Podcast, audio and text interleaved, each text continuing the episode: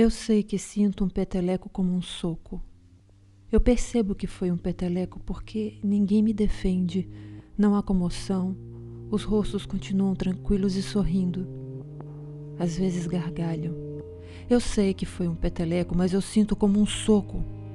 Eu controlo o choro para ver se dói menos. Tem um rio querendo desaguar em mim. Eu tento ser represa. A água vem e bate, e bate, bate, bate, bate. Minha razão já entendeu. Foi um peteleco, mas dói como se fosse um soco no estômago. Eu não posso chorar. Não posso porque não é um choro, é um rio. Quando a comporta está aberta, o rio não deixa mais ela fechar. Me sinto culpada por tudo, por tudo. Não posso mostrar quem eu sou. É desproporcional. Eu sei que eu sinto o peteleco como um soco. Elas já foram. Há um rio desaguando em mim. E o rio veio como gemidos altos. A dor é forte e ela se balança para passar. Vai passar, vai passar mas não passa. O rio vem em ondas e ele agora é mar.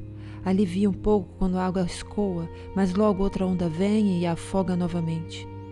Horas se passam e o processo continua. Dorme de exaustão e acorda chorando de madrugada. Que mente é essa que não desliga? É um curto-circuito. Definitivamente está tudo fora do lugar.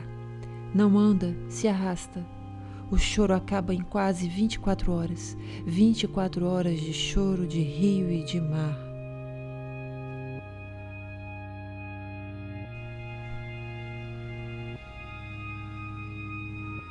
Depois é só cansaço. Um cansaço que durava dias. Esse durou quase duas semanas. Descansa para aliviar a sua completa desorganização de si. Em seu rosto não se vê nada, não há raiva nem sorrisos. A fala é lenta e cheia de medo. Se isola o máximo que pode.